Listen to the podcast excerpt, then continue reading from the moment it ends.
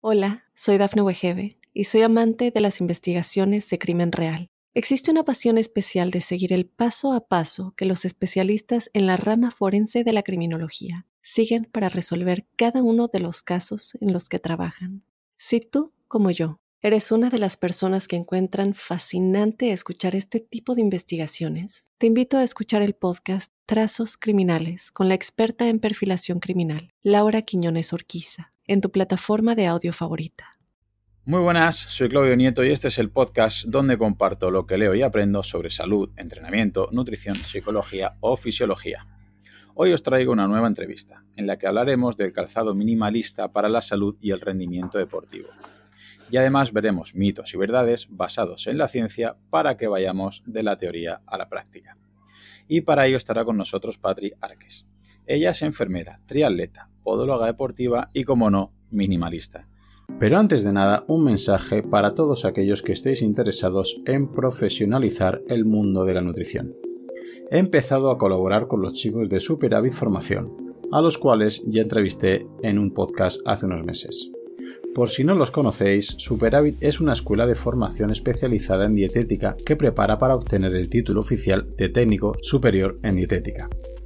Este título es oficial y te permite poder pautar dietas legalmente en España. Te formas desde casa, sin asistencia obligatoria a clases y a tu ritmo, pudiendo compaginarlo con tu trabajo y otras responsabilidades. Además, cuentan con profesores de prestigio que harán que no solo obtengas el título, sino que también obtengas conocimientos actualizados en nutrición. Y para esta edición tengo el honor de formar parte del profesorado impartiendo una clase sobre suplementación deportiva. Si quieres conocer todos los detalles sobre el curso, puedes hacerlo en el directo que van a hacer el equipo de Superávit el día 14 de septiembre a las 19 horas. Te invito a que asistas apuntándote en el link que te dejo en la descripción.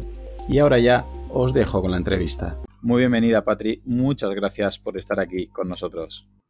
¿Qué tal? Buenos días, Claudio. Y lo primero de todo, gracias por contar conmigo para esta entrevista. Sé que has estado mucho tiempo detrás de mí y disculpa, porque al final para cuadrar es un poco complicado, pero para mí es un honor estar aquí contigo y, más siguiéndote y viendo la cantidad de profesionales que, que entrevistas, un honor. La verdad es que es un honor.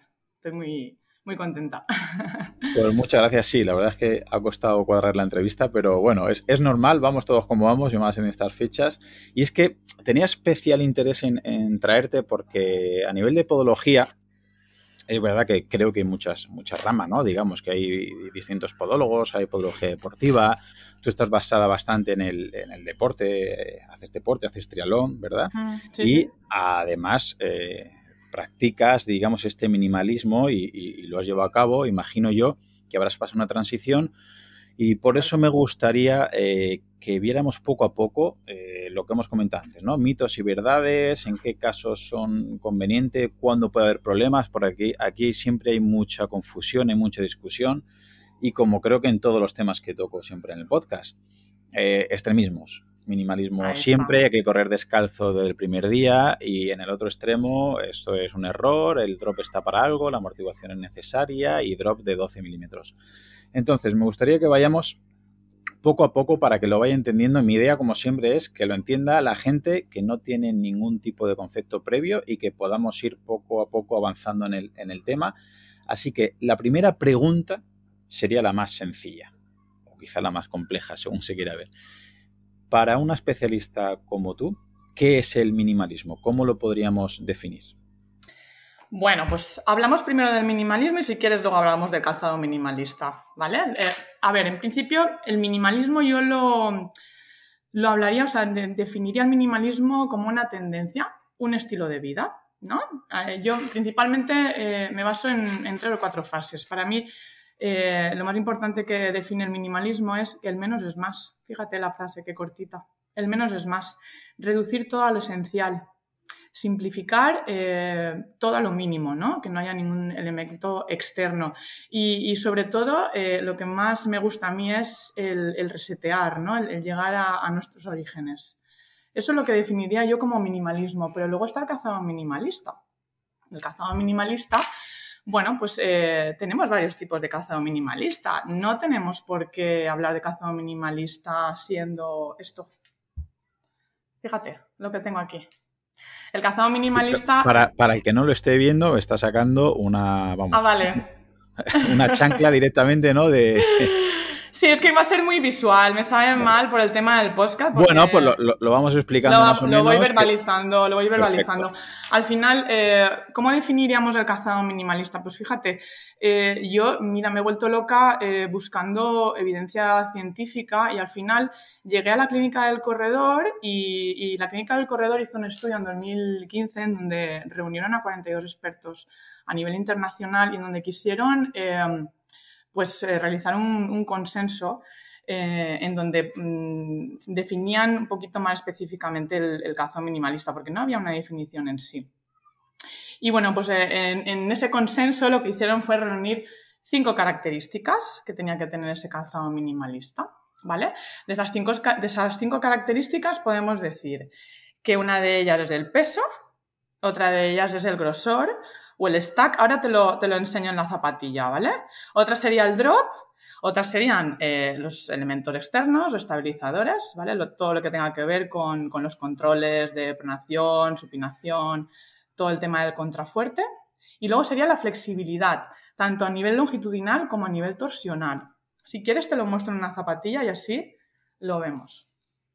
Así el peso... los que están viendo el canal de YouTube lo pueden ver y los que no lo van escribiendo. Correcto. El peso en calzado, bueno, pues eso es fácil de, saber, ¿vale? El grosor, el stack a nivel de la suela, esta zona de aquí, ¿vale? La zona del talón se mediría desde aquí. La zona, o sea, eh, la zona media en el talón hasta la zona de la, de la suela, ¿vale? Ese sería el grosor. Hay un aparatito que lo mide, es como el pliómetro, creo que, que se llama para el tema de la, de la, grasa, lo utilizan los nutricionistas mucho. Como un plicómetro, pero... Eso, plicómetro, que, no me salía el nombre, correcto. es simplemente ver los centímetros que tiene la, la suela, ¿no? Milímetros, milímetros. Bueno, pero al final son centímetros también. En, vertical, vale. Sí, a nivel del, del talón. Luego sería el, el drop. El drop es la diferencia que hay entre el talón al suelo y los metatarsianos al suelo, ¿vale? La diferencia de altura que hay atrás adelante. Entre la altura que hay en la parte trasera de la zapatilla del talón y la parte delantera, en la puntera, ¿no? Mucha gente podrá ver. Correcto, cuanto más tacón, para que nos entienda la gente, cuanto más elevación, más drop, más diferencia. Drop es la diferencia, ¿verdad? de milímetros de, de, atrás, del trasero versus delantero. Correcto, si te fijas, mira, para que veas la diferencia de drop entre esta y esta. Una zapatilla, Patri, con mucho drop, por ejemplo, con drop 10-12, significa que hay.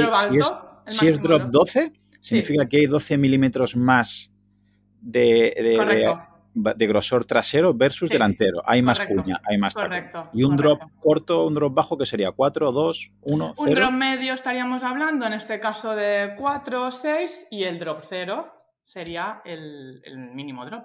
Drop cero sería una, una, chancla, una zapatilla completamente lisa que no haya, no haya diferencia, ¿no? De, Antes, correcto. Por ejemplo, esta de aquí sería un drop una, Una alpargata de toda la vida. No hay nada de altura, o sea, no hay nada de diferencia. El pie podría estar completamente plano.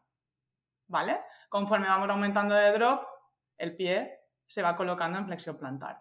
Se va elevando. Se Te vas poniendo de puntillas. el, tacón típico de una mujer de vestido tiene un drop muy alto para que nos entienda la gente. Eso es. ¿Las zapatillas siempre ponen qué drop eh, presenta esa zapatilla?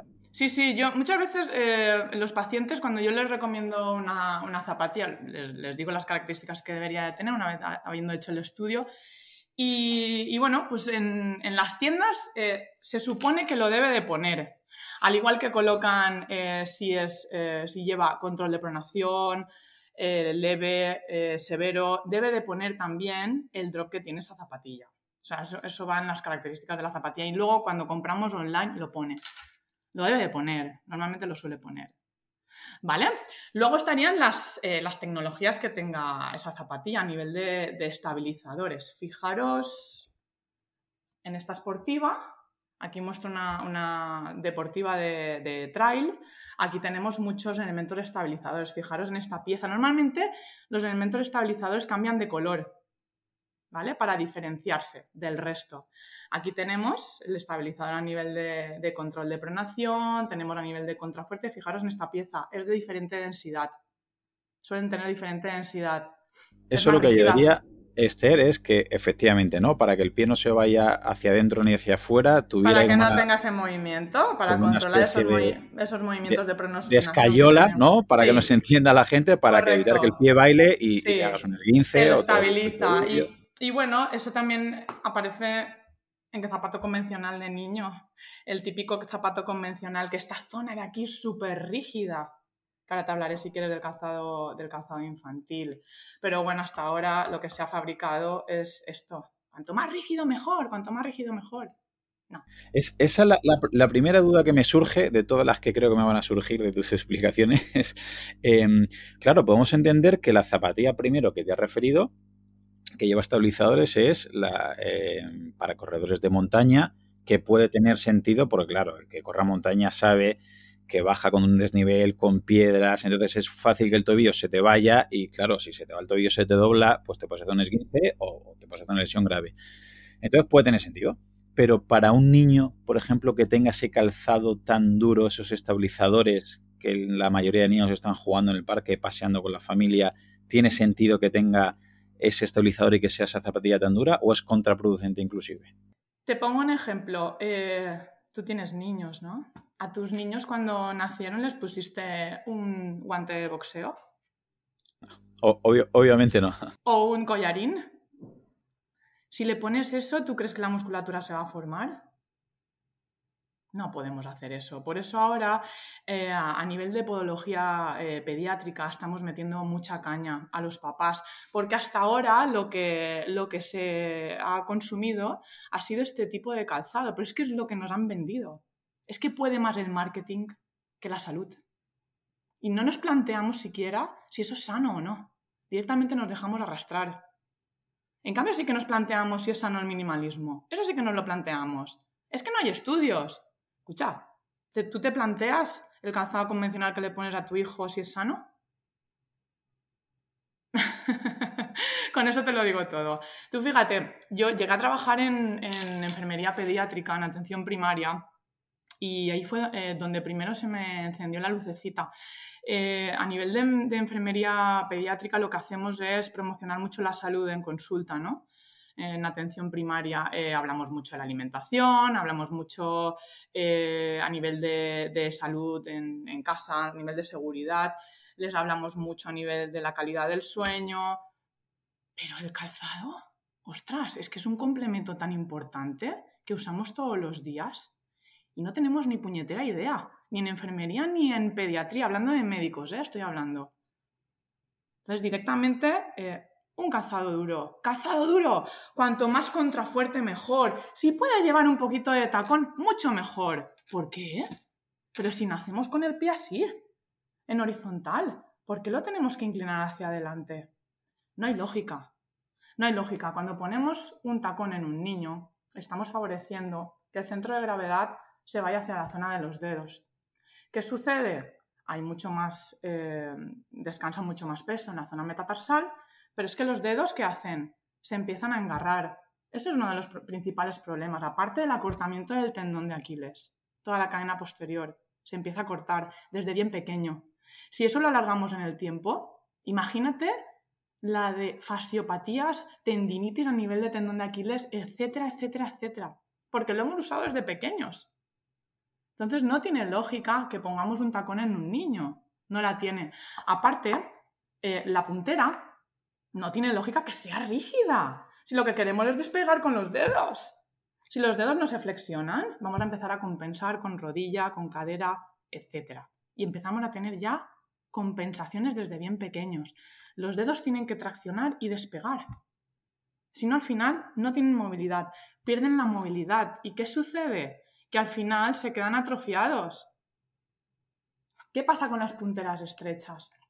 ¿Por qué ponemos a un niño? A un niño, eh, te estoy hablando de un niño porque esto se alarga en el tiempo, ¿eh?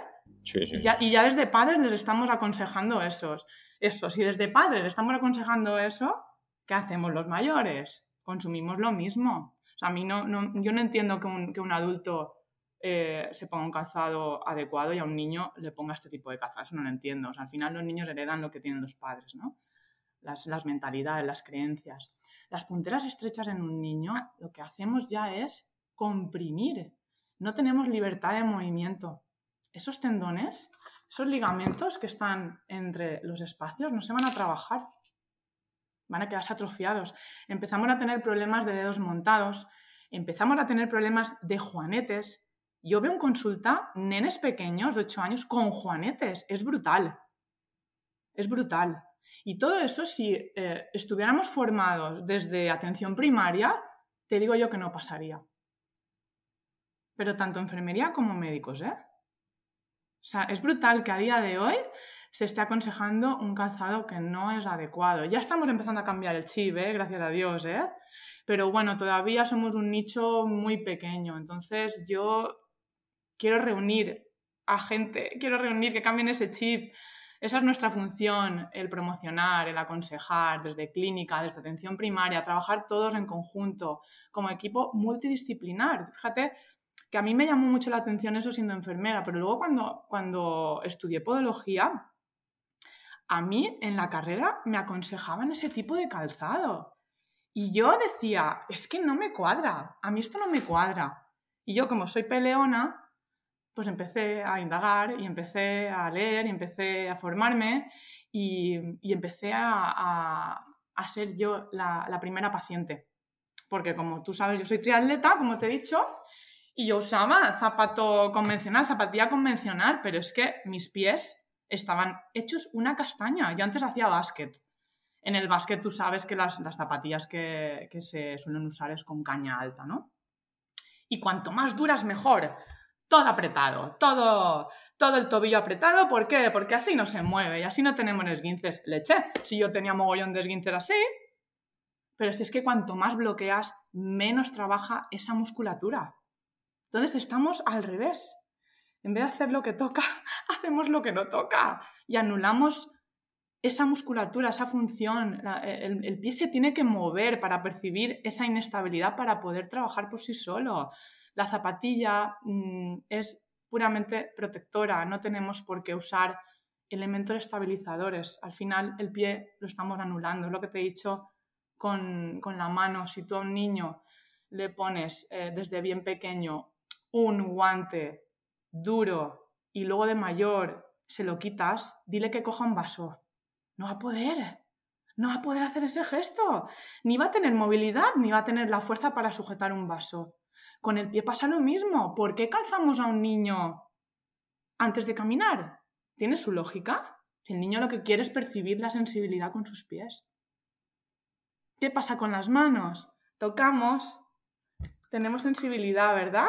Y esa sensibilidad, ¿qué sucede? Estamos mandando información a nuestro cerebro, pero es que el pie es el que une nuestro cuerpo con el suelo. Si no tenemos sensibilidad en nuestro pie, el cerebro no capta esa información y no va a saber moverse en condiciones. Y el cerebro necesita información, pero información no sesgada, información sana y transparente. Y si tú pones filtros y pones mucha distancia del suelo al pie, esa información ya es sesgada, una información grosera que se llama. Entonces, ese cerebro luego va a captar esa información grosera también. ¿Cómo nos vamos a, mover? ¿De manera grosera? No va a ser un movimiento sano. Yo lo que Ay, es que yo me enrollo, me enrollo. Eh, perfecto, para eso te traigo, fenomenal. Yo lo que veo es que corrígeme, ¿vale? Pasa un poquito al final con todos los hábitos eh, de vida saludables que me gusta un poquito siempre defender aquí.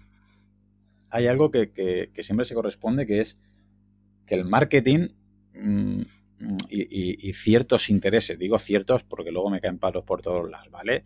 Ciertos intereses de ciertos sectores, de ciertas industrias, pues meten mucho dinero y claro, nos ganan la partida. Esto sería, pasa un poquito como los ultraprocesados y la comida real, es decir, el ultraprocesado gana la, partida porque hay mucho marketing detrás y al final es muy fácil que papás y mamás compremos comida de mala calidad a los hijos porque lo tenemos normalizado. Es barato, es accesible, le gusta a los niños y están dejando muchos de lado esta comida más real y con esto pasa más o menos parecido. Es decir, es fácil comprar este tipo de zapatillas, de zapatos que son baratos, no, pero son buenos, eh, a, priori desde fuera porque son más duros, son más resistentes, son bonitos, los llevan todos, eh, a un recién nacido hay gente que ya, como tú dices, le regalan unos zapatos, qué monos, qué bonitos. Y incluso hoy en día se ha llegado a, vamos, yo, mí mis hijos me gusta que vayan descalzos, sobre todo por casa y demás. Pero cuando estoy en casa de familiares, lo primero que dice un familiar es no vayas descalzo, ¿cómo vas a ir descalzo? Y, lo ven realmente como, una agresión. Yo lo entiendo. Sí. Tres, corrígeme, pero yo lo entiendo más o menos. Ellos piensan que, que si el pie va, va protegido, es mejor porque esa protección no va a hacer que te pinches, que te cortes, que te lo dobles, que te hagas un esguince hoy en este momento. Entonces, yo lo comparo un poquito como el sedentarismo. No sé si esta comparación está bien o está mal. Es decir, si tú estás en el sofá todo el día, hoy, hmm. mañana y pasado no te va a pasar nada, no te vas a hmm. caer, no te vas a tropezar, no te vas a lesionar, no te vas a romper un isquio hmm. sprintando, no te vas a fastidiar magnitos rotadores, no te vas a hacer una hernia levantando 200 kilos. Pero a medio y largo plazo, el sedentarismo de hoy te va a hacer más floja, te va a hacer peor y te va a hacer que dentro de unos años este no hacer nada sea la eh, causa, el origen de la lesión.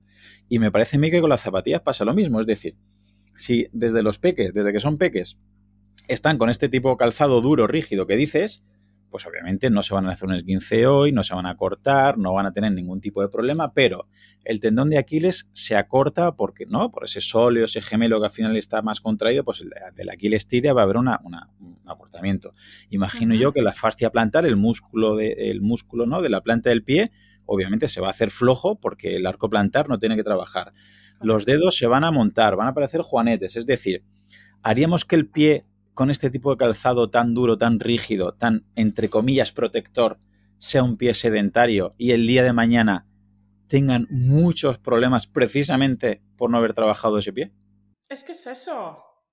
Es que no, no de verdad, no, yo no, entiendo, no, entiendo esta tendencia, porque al final pensamos que, por usar un, calzado eh, que bloquee un poquito no se va a mover ese pie, ¿no? La mayoría de los padres cuando me vienen a consulta me dicen, es que le he puesto un calzado respetuoso, ahora se llama calzado respetuoso, ¿vale? Porque respeta, bueno, el libre movimiento del nene, etcétera, etcétera. Me dicen, es que dobla mucho ese calzado. Y yo les digo, ¿pero qué es lo que interesa aquí? ¿Que el pie gane al calzado o que el calzado gane al pie? Entonces, claro, se quedan mirándome y dicen, ostras, claro, y después es que el, niño, el nene tiene que deformar el calzado, es que es necesario. Pues el calzado al final es un puro protector, eso sí, que es cierto. Yo no voy a decir a, los padres que dejen a sus hijos descalzos en un sitio no controlado, no controlado. Estamos hablando de sitios no controlados en donde se pueden meter cualquier aguja, eh, se pueden hacer cualquier herida, pero ¿por qué no pueden ir descalzos por terrenos controlados como es casa, arena, césped, ¿por qué no? Al final lo que interesa es trabajar esa musculatura para que de mayor no tengan problemas. Si empezamos a cazar a un niño sin haber empezado a caminar, estamos anulando sensibilidad. Eso es lo primero. Y el nene cuando es pequeño capta mucha información con la planta del pie. En el pie hay unos mecanoceptores que lo que hacen es captar esa información y están en el pie. No están en la oreja, en la oreja también, pero en el pie es el principal captor podal, es, es el principal que manda la información a nuestro cerebro para que luego nos podamos mover bien. El que controla a nivel motor es el cerebro. Pero tenemos que mandar esa información. Si estamos poniendo un calzado rígido en donde ese pie no se va a poder mover, no sabemos cómo movernos luego. Entonces es muy importante esto. Y aparte, porque mucha gente dirá, bueno, vale, no me preocupa tanto, yo siempre he llevado calzado rígido, pues ya tengo 20, 30, 40, 50 o 60 años, ya no voy a cambiar de calzado porque ya yo ya tengo el Aquiles con problemas, me da igual, ya tengo el pie muy plano y la fascia plantar, pues me da igual que esté hecha polvo, los dedos los tengo montados, bueno, ya me da igual porque no voy a ser deportista, ya lo tengo así. ¿Eso se queda ahí o estos problemas en el pie pueden derivar en otros problemas de rodilla, de cadera, de espalda, de cuello? Por supuesto que pueden derivar. Tú ten en cuenta que cuando no hay una marcha eficiente, provocada porque en este caso el pie no trabaja bien, la función principal del pie, aparte de amortiguar, es la estabilidad, nos mantiene, nos mantiene estables eh, y aparte nos hace avanzar, nos hace movernos, ¿no? se comporta como una palanca rígida. Si no se comporta como una palanca rígida, porque esa fascia no funciona bien, esos metatarsianos no están fuertes para traccionar e impulsar, ese dedo gordo eh, no funciona con, ese mecanismo de Windlass que se llama, el mecanismo eh, que se utiliza para, el despegue correcto. Si ese dedo gordo no trabaja bien, al final, ¿cómo avanzamos de una manera eficiente? Pues estamos ayudándonos gracias a la rodilla o a la cadera. Tenemos que avanzar de alguna manera. Entonces, si el pie no funciona bien, vamos a compensar. ¿Cómo compensamos? Pues sobre solicitando mucho más esa rodilla o esa cadera. Por eso luego hay más problemas a nivel de rodilla y cadera. Es muy importante que el pie trabaje bien, pero aparte de ello, los músculos de, la cadera, todos los que son eh, a nivel de glúteo, rotadores externos, tienen que estar fuertes también porque ahí también mantenemos la estabilidad. Tienen que estar en conjunto, trabajados. Si no vamos a tener problemas. La rodilla está en medio. La rodilla es la articulación que está en medio del pie y de la cadera.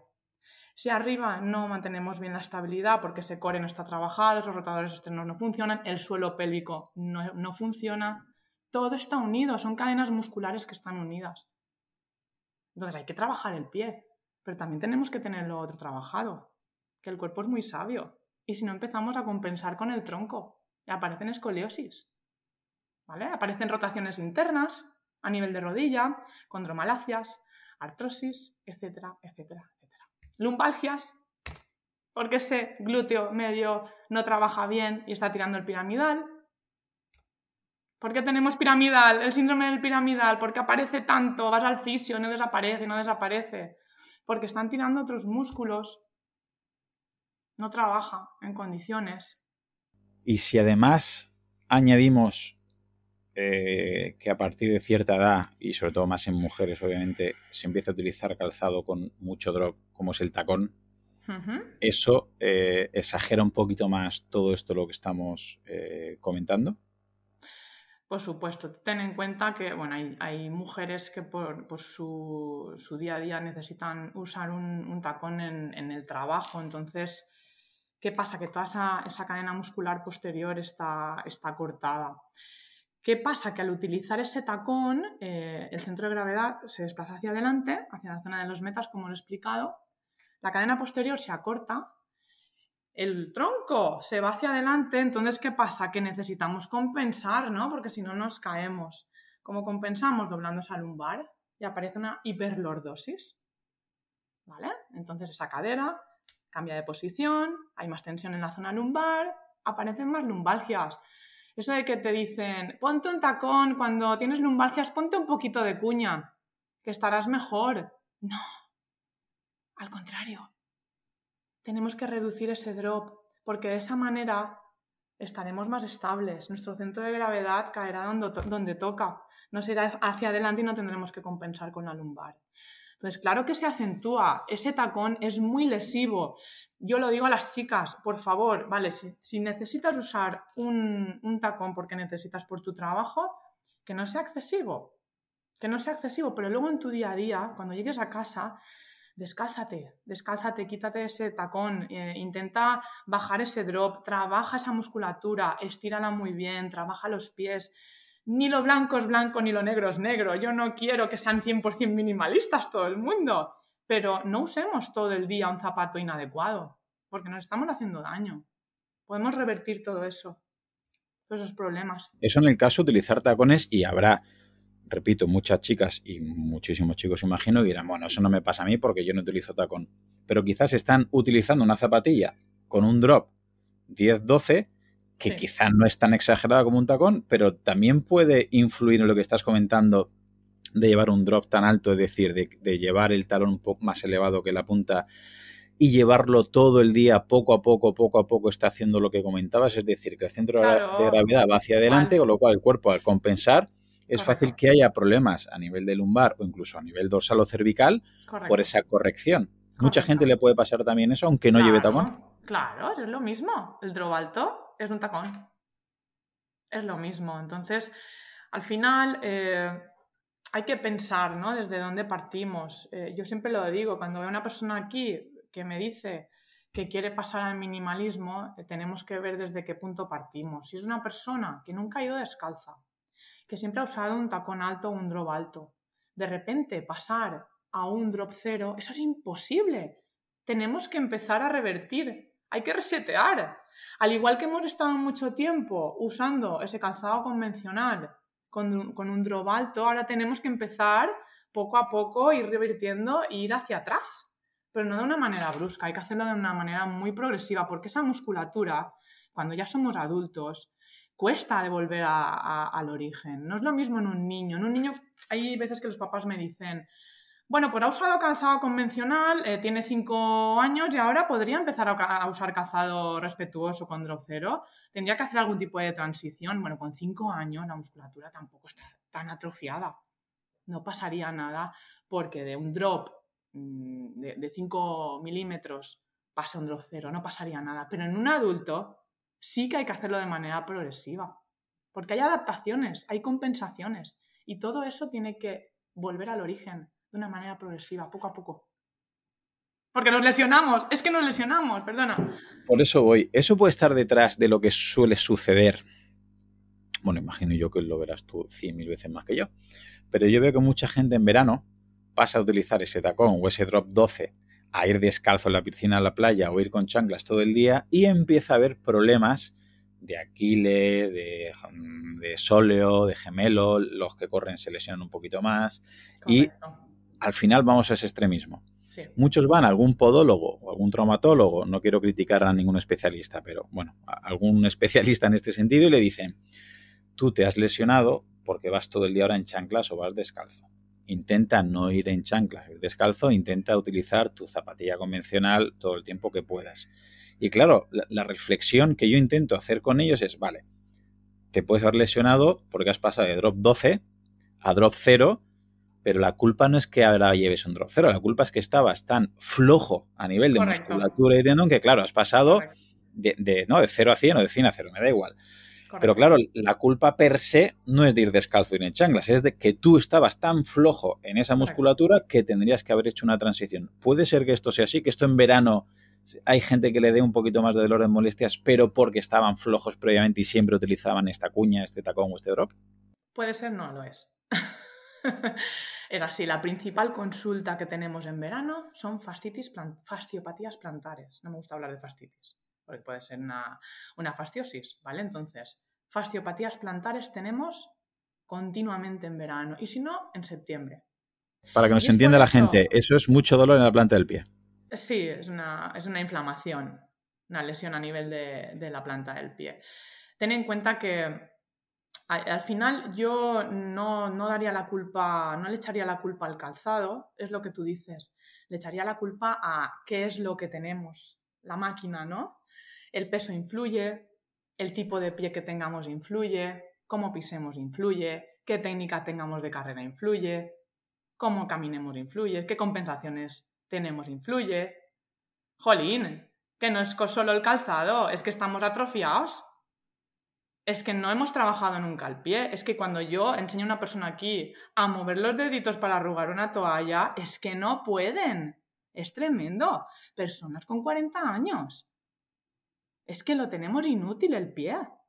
Es brutal. Y de, llevar todo el año un zapato cerrado, con un drop súper alto, de repente me pones una chancleta de estas romanas.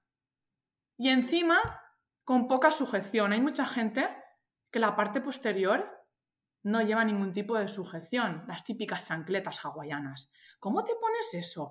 vamos a ver, si el pie está continuamente en tensión para evitar salirse de la chancla estás exigiendo mucho trabajo a una musculatura que durante todo el año no ha hecho nada. Lo ha hecho todo la zapatilla. Y encima, si pesas mucho y eres una persona sedentaria, pues imagínate, ¿cómo no vamos a tener lesiones a nivel del pie, pobrecito mío? Si es del último, es que es el olvidado, no le hacemos ni puñetero caso. Entonces ya no solo es problema del calzado, evidentemente eso suma, pero analiza qué es lo que tienes analiza cómo está esa musculatura, cómo, está esa articulación, cómo está ese peso, cómo está esa biomecánica. Influyen muchas cosas. muchísimas. Hola, soy Dafne Wegebe y soy amante de las investigaciones de crimen real. Existe una pasión especial de seguir el paso a paso que los especialistas en la rama forense de la criminología siguen para resolver cada uno de los casos en los que trabajan. Si tú, como yo, eres una de las personas que encuentran fascinante escuchar este tipo de investigaciones, te invito a escuchar el podcast Trazos Criminales con la experta en perfilación criminal, Laura Quiñones Orquiza, en tu plataforma de audio favorita. Imagino que mm, precisamente mm, no es fácil y me quiero poner la piel de aquel oyente que diga, ostras, me está describiendo a mí.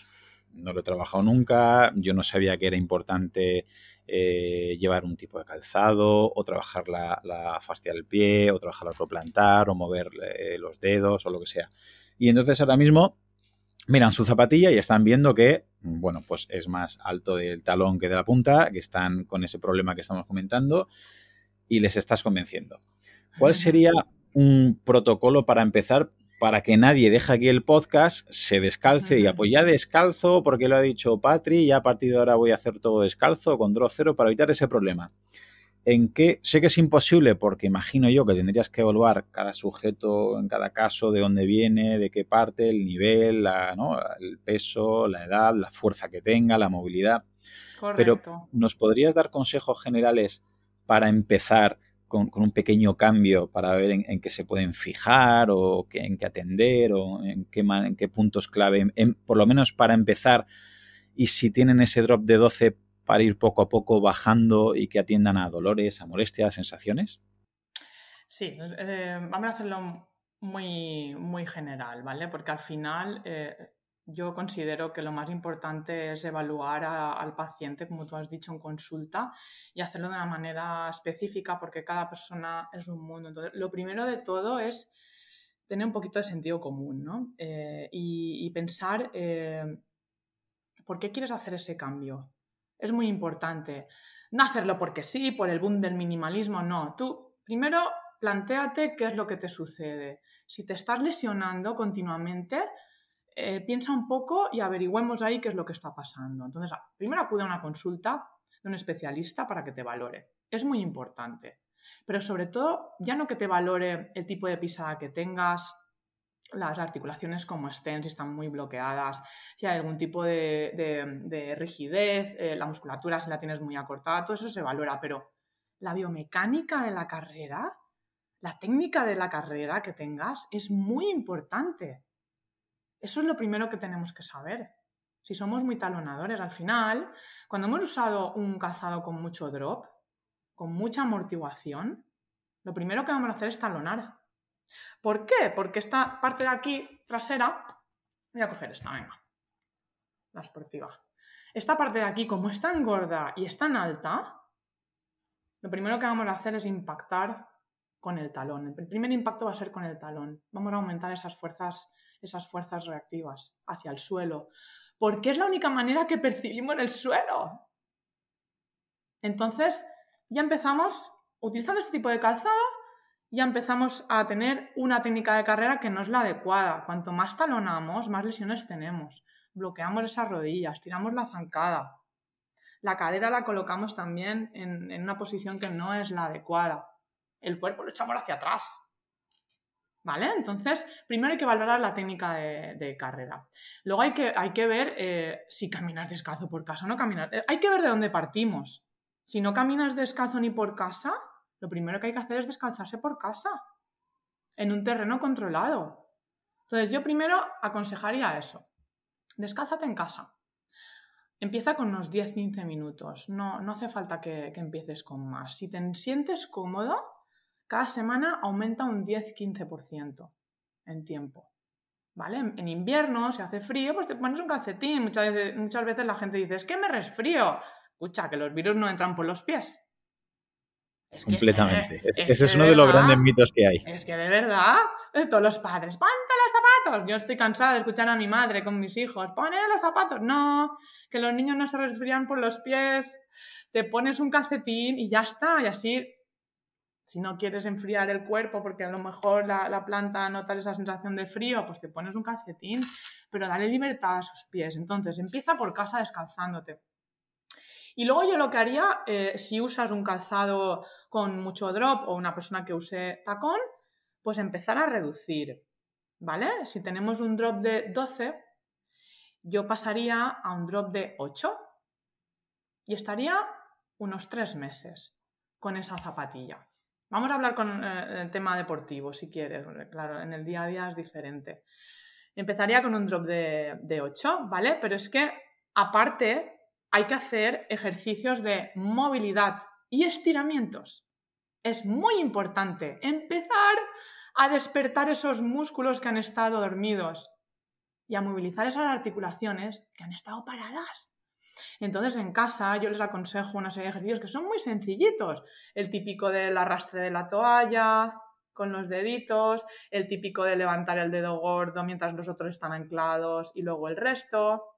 Esos son ejercicios de movilidad. El típico de meterte las manitas, los deditos entre medio de los dedos y empezar a movilizar a un lado y a otro, arriba y abajo, para empezar a separar esos dedos que han estado tanto tiempo ahí dormidos.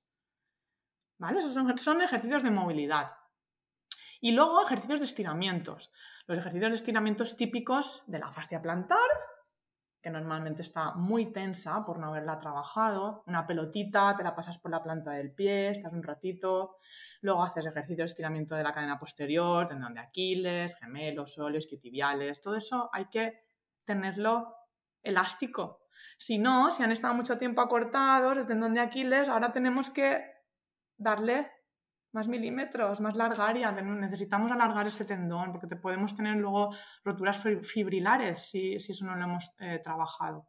¿Vale? Entonces, los típicos ejercicios de estiramiento que siempre nos enseñan cuando vamos a entrenar a algún lado, eso estaría, estaría muy bien. Del, paso del, 10, o sea, del, del, drop del 10, luego en unos 3-4 meses yo pasaría a un drop de 6, siempre y cuando no hayas notado molestias. Antes habías dicho, por ejemplo, de drop 12 a 8. Sí. O, a más o menos, ¿no? De 12 a 8 y ahora bajamos de 8 a 6. De 8 a 6, pero podemos estar entre 4 y 6. ¿Vale? Todo dependiendo de esa rigidez que tengamos. Un drop medio sería 4-6, sería medio, ¿no? Correcto. O sea, pasaríamos de un drop alto a un drop medio y estaríamos otros 3-4 meses con esas zapatillas.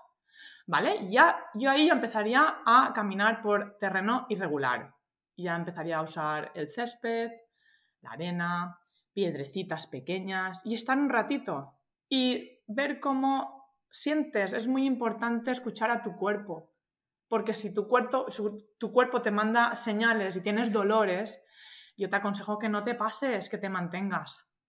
Si tú eso lo toleras y no hay dolores, adelante. Sigues un poquito más en tiempo. Pero si tienes dolores, te mantienes en el tiempo que te he dicho. 10-15 minutos a la semana siguiente, 10-15 minutos hay dolor y si no, aumentas en un 10-15% cada semana. Ya tenemos caminar descalzo por casa y caminar por terreno irregular y hemos pasado ya a un drop medio. ¿Vale? Y en nuestro día a día podemos ir combinando zapato con un poquito más de drop o en un zapato ya un poquito más minimalista para ver qué sensaciones tienes. Y vas combinando en tu día a día. ¿Vale? Un zapato minimalista, podemos estar hablando de esto. Esto que te estoy ¿Minimalista se considera a partir de qué drop? Es que tenemos muchos tantos de minimalista, desde el cero hasta más. Claro, eh, es lo del índice minimalista que te he contado antes, con esas cinco características. Del 0 o sea, esas cinco características, cada característica eh, sumaría una puntuación de 0 a 5. ¿Vale? Entonces, esto que te muestro aquí, esta sandalia sería puramente minimalista, 100% la chancla romana. La chancla romana. ¿Vale? Aquí no tenemos ningún tipo de estabilidad, o sea, de, elementos estabilizadores, no tenemos drop, la suela es súper fina, tenemos mucha flexibilidad a nivel torsional y de, y de puntera. Esto sería 100%. Para llevar eso, o tienes el pie muy fuerte y muy preparado, o las lesiones están aseguradas. Aseguradas, esto ya sería el final del todo. Para llegar a esto hay que hacer mucho trabajo y para llegar a esto se necesita por lo menos un año. Y yo no te aconsejo que corras con esto. Yo no soy de las que opina que para correr se necesita correr con esto. Ponte un poquito de amortiguación, que no pasa nada. Porque si no puedes tener fracturas por estrés. no hay que ser tan extremista. Es que Los yo, de verdad, extremismos, como cuando siempre. hago una media maratón y me veo a gente correr con esto, ¿yo qué quieres que Y te trail, diga? ¿eh? Y yo en trail de montaña he visto gente con eso Pues y, yo y- qué quieres que te diga, que tampoco hay que ser tan machote. A ver, yo he hecho el camino de Santiago descalza, ¿eh? También he de decírtelo. Pero algún tramito. Ya cuando era un poquito más exigente me ponía mis zapatillas Merrell, estas que ves aquí, con un poquito de estabilizadores, ¿vale? Porque, bueno, a veces el terreno eh, exige un poquito más, ¿no? Y no hace falta exigirle Sí, un, al pie, un ¿no? poquito lo que estás comentando, de- de- que creo que es lo más difícil, ¿eh? Creo, lo que has dicho es muy sencillo, pero a la vez creo que es lo más complejo, que es sentido común. Sentido Porque común. todos queremos, y a mí me ha pasado siempre lo primero, ¿eh? pues yo utilizaba un drop alto y con ahora quiero, quiero que hablemos de plantillas y, descubres este mundo, ah, no, no, pues yo ya quiero un drop 4, un drop 2 y, y al final, ¿qué pasa? Pues lo que tú estabas comentando, ¿no? Piensas que es mejor zapatilla, que es mejor calzado, que es mejor para el pie, que lo vas a fortalecer, pero como nadie le gusta pasar por ese eh, punto medio que, que estás recomendando es donde vienen los problemas. Porque tú has dicho que se pase de un drop 12 o 10, según tenga la gente, a un drop 8 o 6, ¿no? Es decir, de uno muy alto a uno alto medio, Sí. luego a un drop 4, que es un drop medio, y claro, después, si, si ahí va bien, si ahí va bien, que sigas bajando. Que mucha gente, claro, como lo estamos haciendo tan general, habrá gente que le vaya bien, pero Sí. habrá gente que lo tenga muy atrofiado, lo tenga muy flojo y diga, ostras, No, yo es bueno. que con un drop 8 o con un drop 6 ya sufro. Bueno, pues tendrás que estar más tiempo ahí, tendrás que trabajar más o incluso hay un consejo que me ha gustado mucho, que vayas combinando, es decir, que a lo mejor en momentos del día o, o días pues lleves, vuelvas a un drop un pelín más alto y vayas combinando un drop más alto, ¿no? Con un drop medio hasta que es una adaptación deportiva al final fisiológica. Claro. Y ya se habla de ejercicios, de movilidad, de los dedos del, del pie, de mover el dedo gordo. Eh, estos ejercicios, para que la gente que no te conociera de antes, en tu Instagram Hmm. pones constantemente ejercicios que, os digo una cosa, desde fuera parecen súper fáciles. Y yo en mi instituto lo hago con alumnos y tú antes has hablado de gente joven, ¿no? Como que gente de 40 que no es capaz de hacer estos ejercicios. ¿Verdad? Yo te digo alumnos con 16 años que se han dado cuenta ya que no son capaces de, de- de movilizar solamente, por ejemplo, el dedo gordo o, o- o al revés, pisar el dedo gordo y levantar los otros cuatro. Y son ejercicios que desde fuera estoy seguro que cualquier oyente que se mete en tu, en tu Instagram y vea los, los ejercicios son muy fáciles desde fuera, parecen Mm. casi, ¿no? no me atrevo a decir estúpidos para que no parezca peyorativo, bueno, eso es muy sencillo. Pero le pido a todo el mundo que los haga, que lo intente, porque te darás cuenta que hay ejercicios que son muy sencillos a priori, pero luego cuesta eh, realizar y sobre todo, eh, dime si no es casualidad que yo ya he visto este año, por ejemplo, muchas diferencias en mis alumnos de un pie y el otro. Es decir, a lo mejor el pie derecho lo hacían bastante correcto Sí. Y el pie izquierdo era Sí. parecía el pie de otra persona. O sea, había Sí. una diferencia brutal. Eso, eso suele pasar. Sí, al final es que eh, siempre tenemos una parte más dominante, ¿no? Y una parte más trabajada. Eso suele pasar, claro que sí. Tenemos un poquito más de estabilidad en un pie que en otro. Eso, eso suele pasar. Igual que en las manos, una- con una tenemos un poquito más de habilidad que con otra, con una tenemos más fuerza que con otra. ¿Vale? Entonces, pues se, se debe valorar muy bien en consulta eh, cada, cada, cada musculatura, o sea, cada miembro. Al final, yo aquí lo que hago es incluso eh, detectar dónde está el fallo, qué musculatura está más hipotónica y cuál está más hipertónica. La hipotónica la trabajamos un poquito más y la, hiper- la hipertónica la que tenemos que soltar. Es muy importante. O sea, al final, fíjate esto que tengo aquí, el roller foam, lo conoces, ¿verdad? Ro- es Para que el que no lo vea, un foam roller, un rodillo de masaje que se da de Sí. goma espuma. Algunos tienen. Pues los materiales que ten- ten- tendríamos que tener en casa son una pelotita eh, blandita. Esta se utiliza para la rehabilitación de la mano. Es de una densidad media. Esto ovalado es muy importante porque al final el pie también tiene esta forma, lo que es el puente, ¿vale? El puente también lo tenemos eh, cóncavo, ¿vale? Tenemos esta forma. Si es redonda yo no la aconsejo, porque esa, imaginaos que mi mano es, es el, el puente, ¿no? El pie. Está ovalada también, ¿no? O sea, el puente también está ovalado, tiene esta forma como la mano. Pues si la colocamos en la zona media, rodamos hacia adelante y hacia atrás y entonces una manera de soltar esa, esa musculatura de la planta. Esto lo tendríamos que tener en casa. para intentar soltar musculatura. ¿Y la gente que tiene pies planos todavía lo debería trabajar un, mucho poco más, Mucho más, porque esa musculatura está en tensión continuamente. De ahí las fascitis, las fasciosis, perdón, las fasciopatías, perdón. Y, también puede derivar en, tendinitis del Aquiles, problemas de sóleo, porque ese tendón, ten en cuenta que es sistema calcáneo aquileo plantar, todo está unido, son cadenas musculares que están unidas. Muchas veces el origen está en el gemelo y afecta el dolor a, la fascia. ¿Vale? Entonces hay que soltar. Es muy importante usar esto para la planta del pie y luego usar un foam roller para eh, soltar musculatura del tríceps sural. Tríceps sural, isquiotibiales, glúteos. ¿Vale? Es muy importante soltar. Y luego, aparte de esos ejercicios de movilidad que te he comentado antes y, y de estiramientos, luego hay que pasar también. Una vez hemos trabajado esto durante dos, tres meses, ya tenemos que pasar a una fase de fortalecimiento.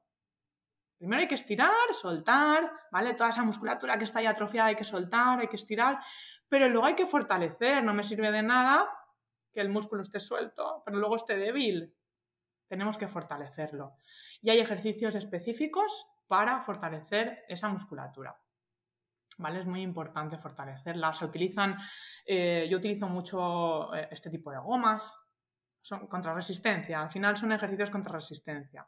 Primero movilizamos y luego lo hacemos con, gomas para darle más caña.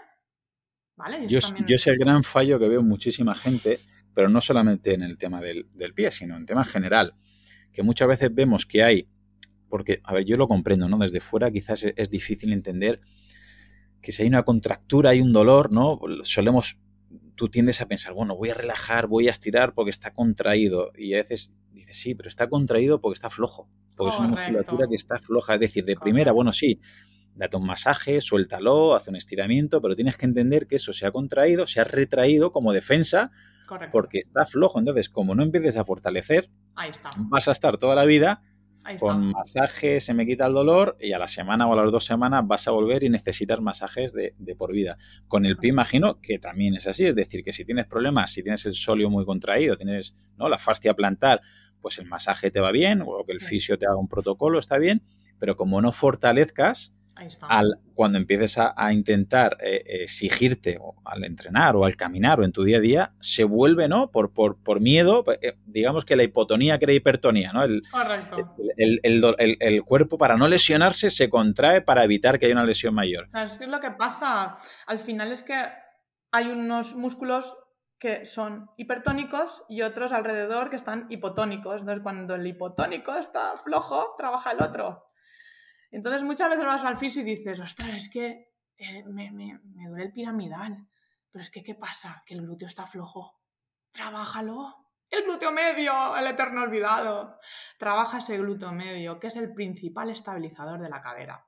Trabaja ese suelo pélvico. Ese suelo pélvico está unido con la planta del pie. No me sirve de nada que el pie esté como una piedra si luego tu suelo pélvico va a estar fofo.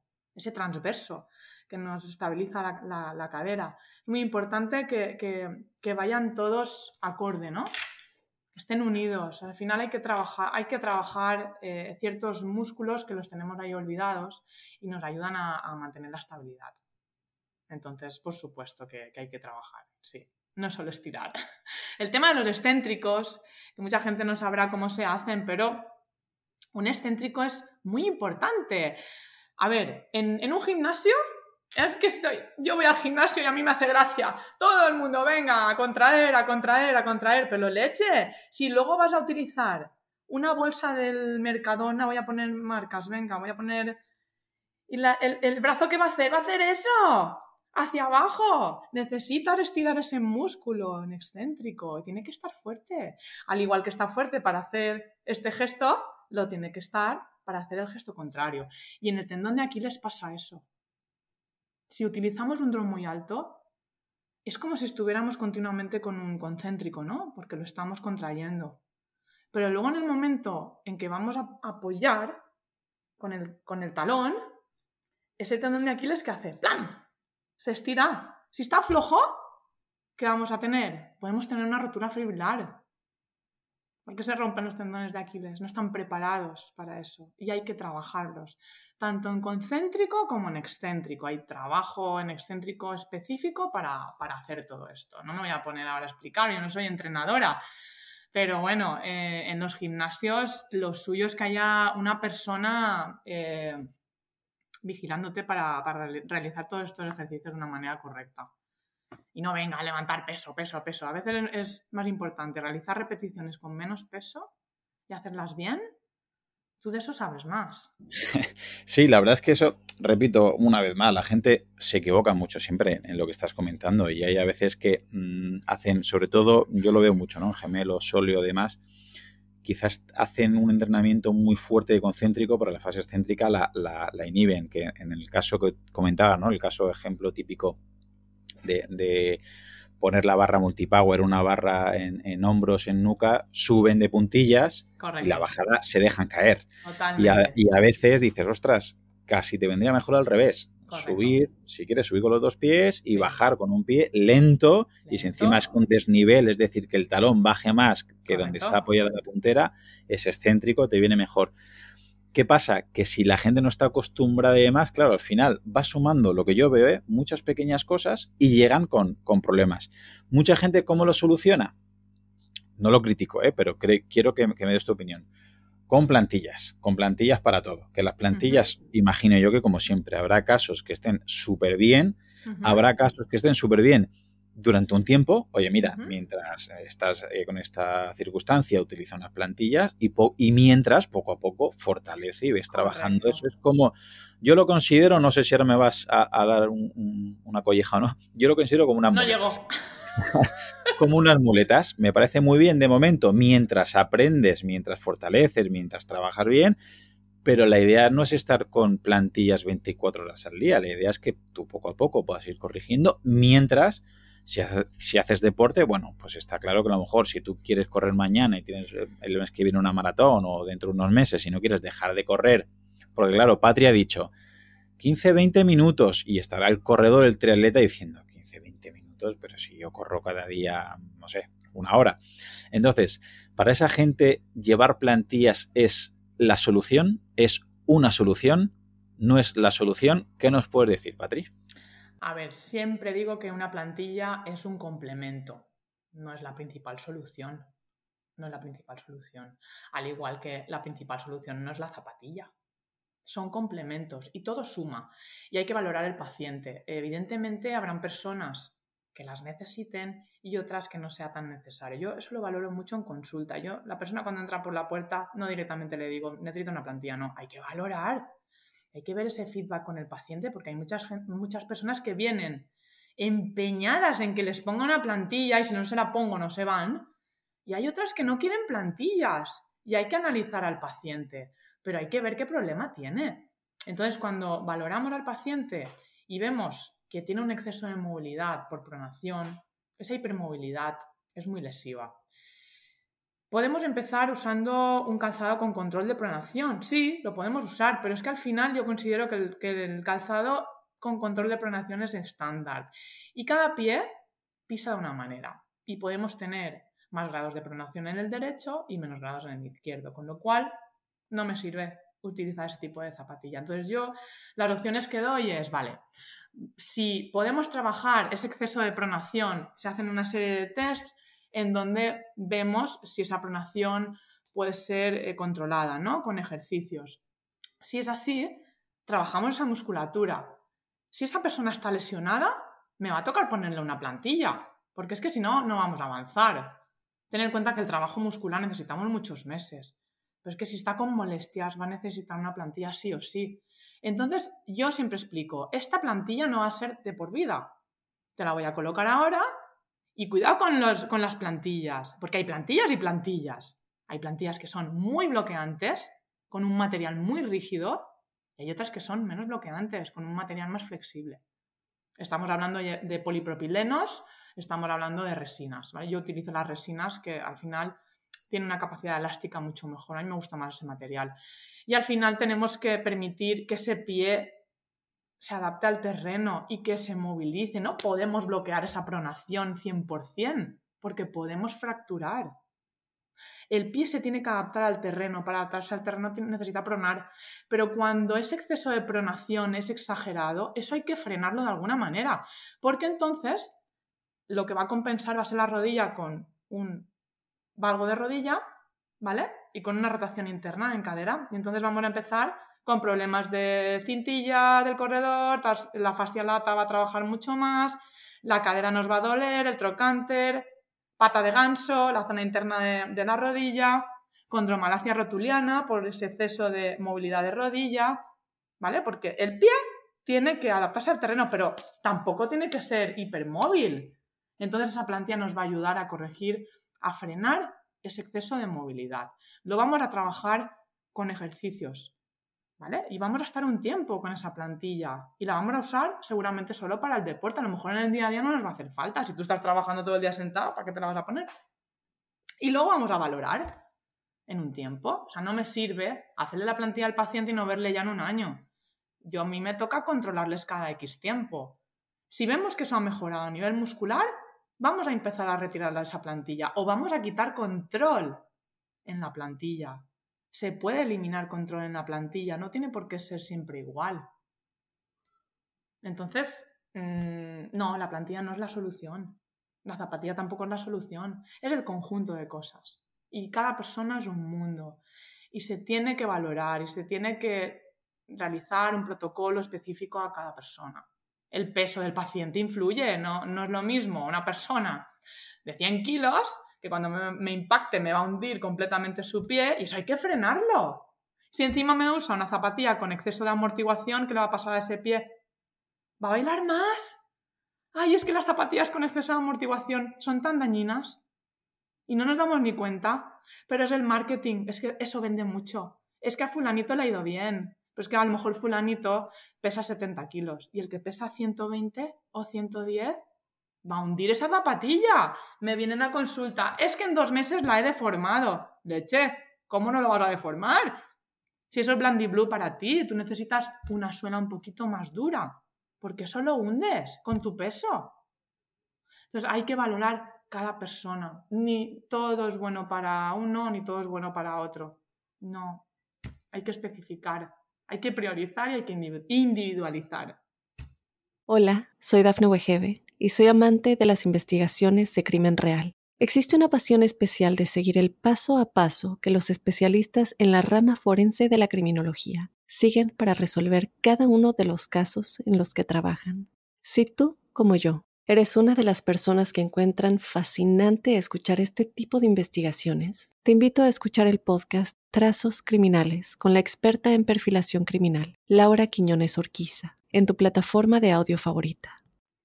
Has dicho mm, tres tipos de, bueno, has dicho varias, pero mm, de, molestias, de lesiones, de, mm, iba a decir patologías, pero bueno, que sí que ocurre mucho en deportistas que dices, pata de ganso, que para que el que no lo entienda es, normalmente es dolores, molestias en la zona interna de la rodilla, cuando hace rotuliana, que es más en el centro de la propia rodilla, cintilla tibial, que es la parte derecha, o sea, la parte derecha, perdón, en la parte externa del cuádriceps, todo eso, es decir, muchas personas que ahora mismo tengan esos problemas, repito la pregunta antes, ¿pueden venir de un mal control de la pisada? Por supuesto. Y están con el fisio y están fortaleciendo el cuádriceps y se están fijando en la rótula, en el tendón del cuádriceps, en el vasto externo, en el vasto interno, en sartorio y que me duele cuando pedaleo, cuando me bajo de la bici o cuando corro, tal. Y está bien que vean esa biomecánica, pero a lo mejor el pie no le han hecho ni caso y no saben si pronan, si no pronan, cómo tienen la, planta del pie, la movilidad, la dorsiflexión, cómo tienen ese acortamiento de Aquiles. Puede ser que el origen sea, es que soy, soy muy pesado, pero por eso te quería traer, porque lo veo constantemente. En gente que está muy obsesionada eh, en, el ángulo a rodilla pedaleando en el sillín, que está súper bien, y luego dices, ostras, pero si es que mm, llevas un mal calzado, pero si es que eh, no tienes una planta del pie trabajada, es que le haces un test de dorsiflexión y es llamativo, o sea, mm, tiene un, tobillo completamente rígido, un, pie plano, con una, no sé, una planta del pie muy floja, algún ejercicio de los que propones tú de movilidad, son incapaces de hacer ni, ni el nivel 1 y le digo, ostras, has pensado en, trabajar. Pero claro, creo que tenéis una batalla perdida muchos podólogos porque está infravalorado en ¿Qué más dará el pie? Si a mí me duele aquí arriba, si yo tengo pata de ganso, si yo tengo cintilla tibial, si yo tengo... Ya, pero ¿tú crees que el problema viene que ese músculo está mal, es, es, un error, o viene porque está compensando una mala pisada y como haces al día, o mejor dicho, a la semana eres corredor y hay semanas de 60, 70, 80 kilómetros de carga, al final algo explota, algo peta, algo se rompe. Eh, pueden ir por ahí los tiros, Patri, es decir, habría que analizar mucho mejor en cada uno de nosotros y más en deportistas el, pie. Vamos a ver, yo te, digo una cosa, eh, somos bípedos tenemos dos piernas y tenemos que estabilizarnos. ¿Y quién es el primero que está en contacto con el suelo? La rodilla, la cadera, el cuello, el pie, ¿verdad? Y el pie no le hacemos ni caso, es el último que pensamos. Es que mucha gente viene y dice, ostras, es que yo no había pensado que podía venir por el pie.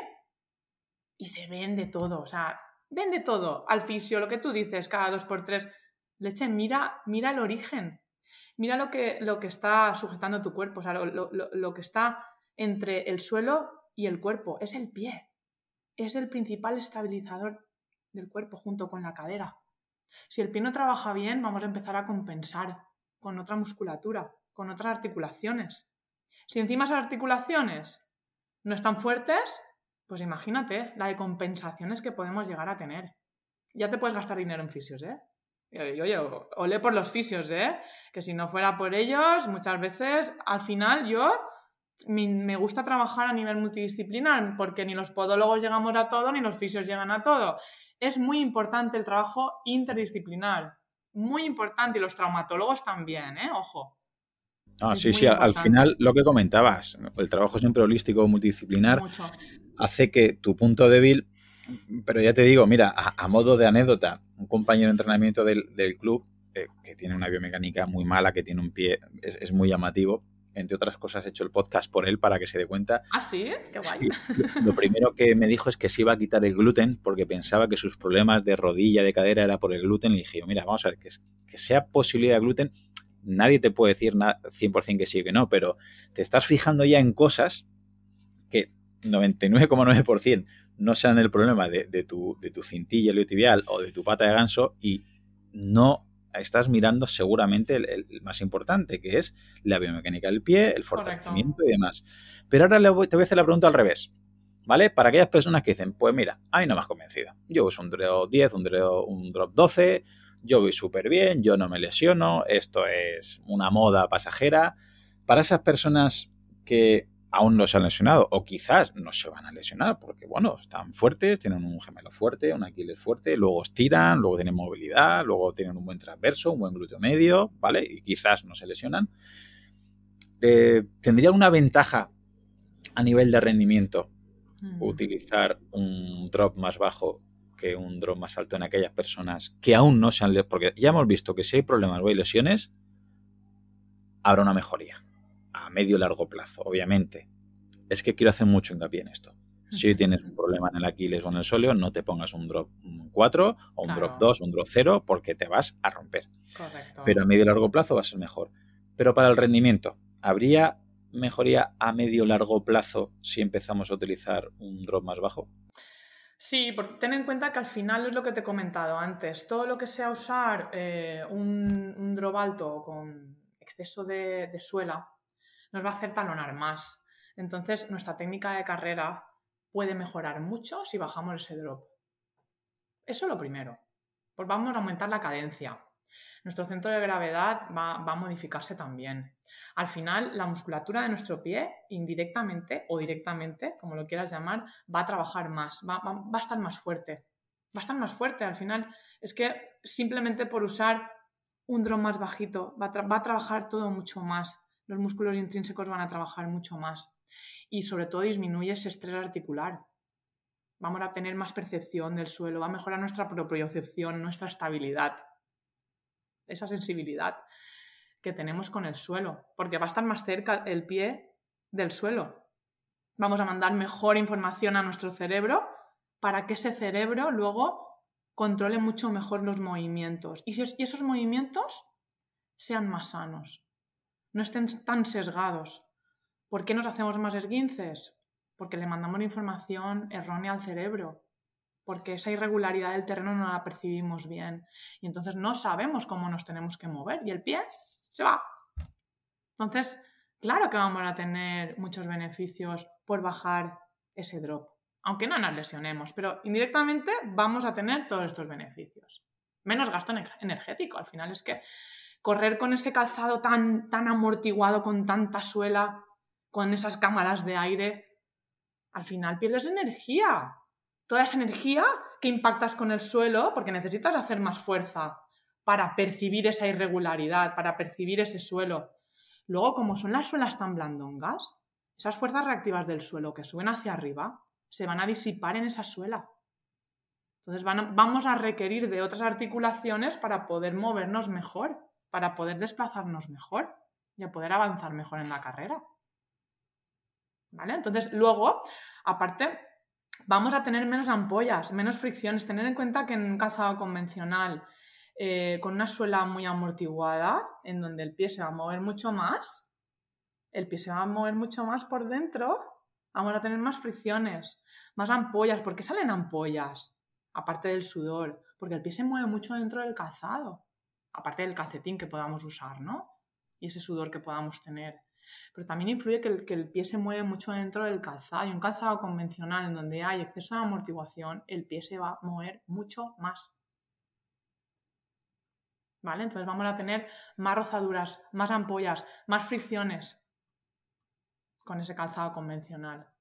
¿Y habría algún, habría algún caso donde no recomiendes eh, que bajen el drop o directamente que no recomiendes que busquen un, calzado minimalista por algunas condiciones particulares? Pues ten en cuenta, por ejemplo, en, gente con problemas neurológicos, yo no lo aconsejaría. Gente diabética. Eh, es muy importante valorar a los diabéticos porque al final eh, esos diabéticos, eh, si, si, vamos eliminando ese grosor en la suela y dejamos una suela muy finita, por ejemplo, este tipo de calzado, esto es un, calzado minimalista del día a día, ¿vale? En donde la suela es de 3 milímetros. La suela que estás enseñando es de 3 milímetros y entiendo que no hay drop. Es decir, que esto es cero drop. el talón a la punta no hay diferencia, no hay Esto no hay diferencia. Entonces, por ejemplo, en, yo en los pacientes diabéticos no aconsejo que reduzcan mucho ese grosor de suela necesitan un poquito de amortiguación y que la suela sea un poquito más, más gorda. En, gente que tiene, bueno, te lo, vengo a decir porque se pueden meter cualquier cosita y se pueden hacer una úlcera, ¿vale? Simplemente por eso, en diabéticos. Para evitar el pie diabético, ¿no? Para evitar una, una sí, úlcera. Y luego es que para curar una úlcera eh, tienen también la circulación alterada y eso cuesta, cuesta mucho de curar. Entonces, por ejemplo, en diabéticos yo no aconsejaría que, que usasen un calzado puramente minimalista, así que les dejaría la, suela un poquito más gordita, ¿vale? El cero drop, bueno, pues habría que valorar las articulaciones del tobillo como la tienen, etcétera, etcétera, a nivel de muscular también. Pero normalmente esta gente suele tener la, musculatura también un poquito atrofiada. En gente que tiene el pie cabo, muy cabo, excesivamente cabo, yo no aconsejaría eh, bajar a un cero drop. Me quedaría con un drop medio, trabajando mucho esa musculatura. Sí que aconsejaría usar cero drop si usan unas plantillas con un poquito de talonera, ¿vale? Rellenando todo ese hueco que ellos tienen para repartir mejor sus presiones. ¿Qué sucede con una persona que tiene el pie excesivamente cabo? La zona delantera, esta zona de aquí, a nivel de los metatarsianos, eh, normalmente se, se, tiene grasita plantar, ¿no? Para amortiguar. Pero en la gente que tiene el pie excesivamente cabo, como hay tanta retracción muscular, la grasa plantar se queda justo debajo de los deditos. Entonces, justo a nivel de los metatarsianos, se queda muy fina esa zona. Y entonces, si usan un zapato minimalista, pueden tener problemas de metatarsalgias. Entonces yo no aconsejaría que usaran un zapato puramente minimalista, aconsejaría con un poquito de acolchado o bien eso, tenerlo en la plantilla, tener una plantilla con, con acolchado en esta zona y con la zona posterior un poquito de, talonera para relajar ese sistema calcáneo aquileo plantar que normalmente está retraído por esa retracción muscular que tiene. ¿Vale? Entonces, en, gente con pie cabo excesivo no lo aconsejaría. En gente que se lesiona continuamente, mmm, iría con mucho cuidado. O sea, yo analizaría al milímetro. Analizaría al milímetro estas personas y a lo mejor yo me quedaría sobre todo en, gente que se lesiona a nivel del tendón de Aquiles, de los gemelos, gente que tiene muchas sobrecargas musculares a nivel posterior. Mm, me quedaría con un drop medio. Normalmente esta gente no, suele adaptarse bien. No suele adaptarse bien. que mm, al final, repito, que tiene la virtud de tener lo más difícil, sentido común.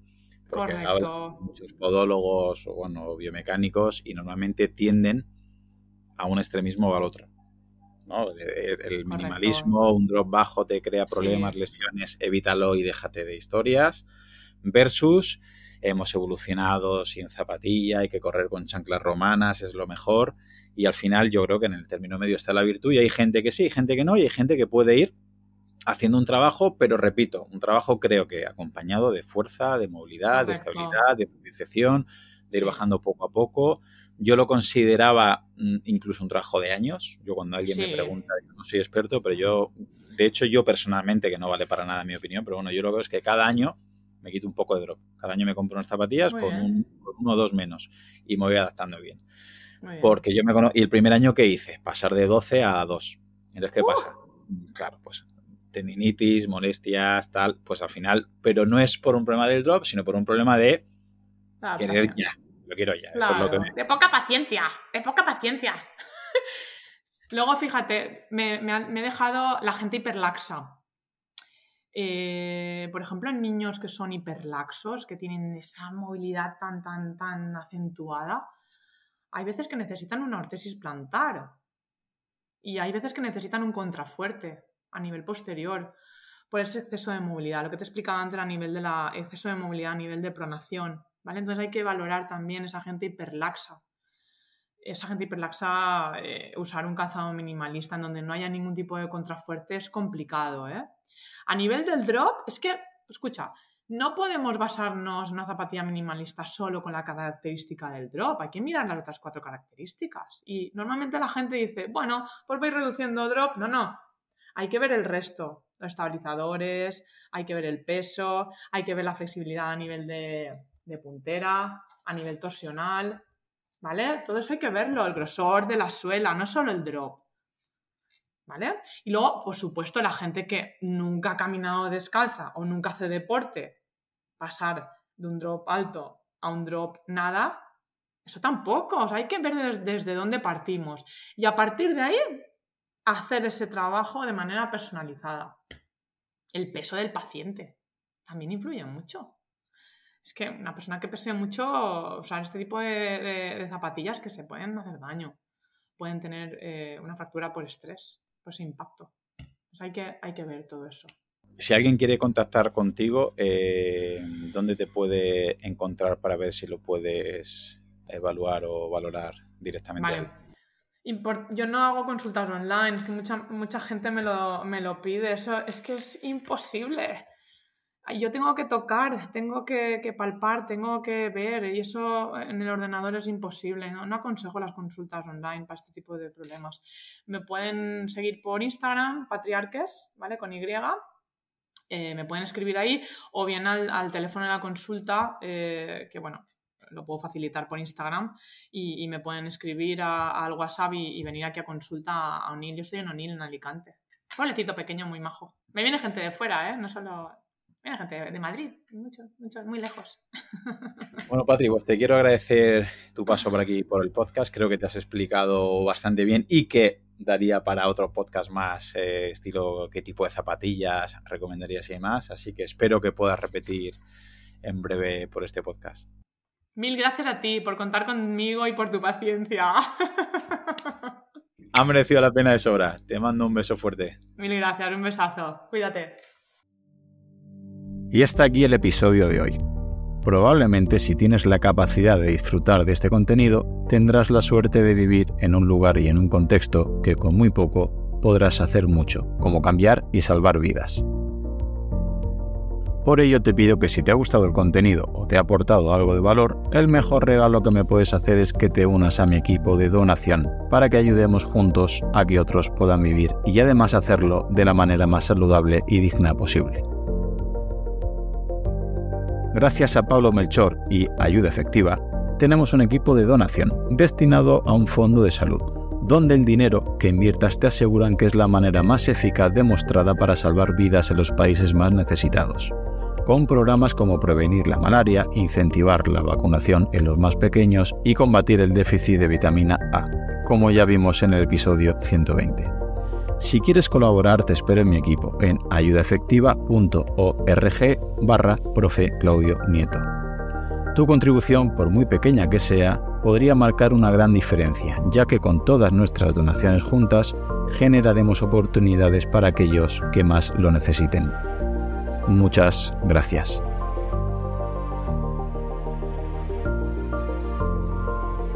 Hola, soy Dafne Wegebe y soy amante de las investigaciones de crimen real. Existe una pasión especial de seguir el paso a paso que los especialistas en la rama forense de la criminología siguen para resolver cada uno de los casos en los que trabajan.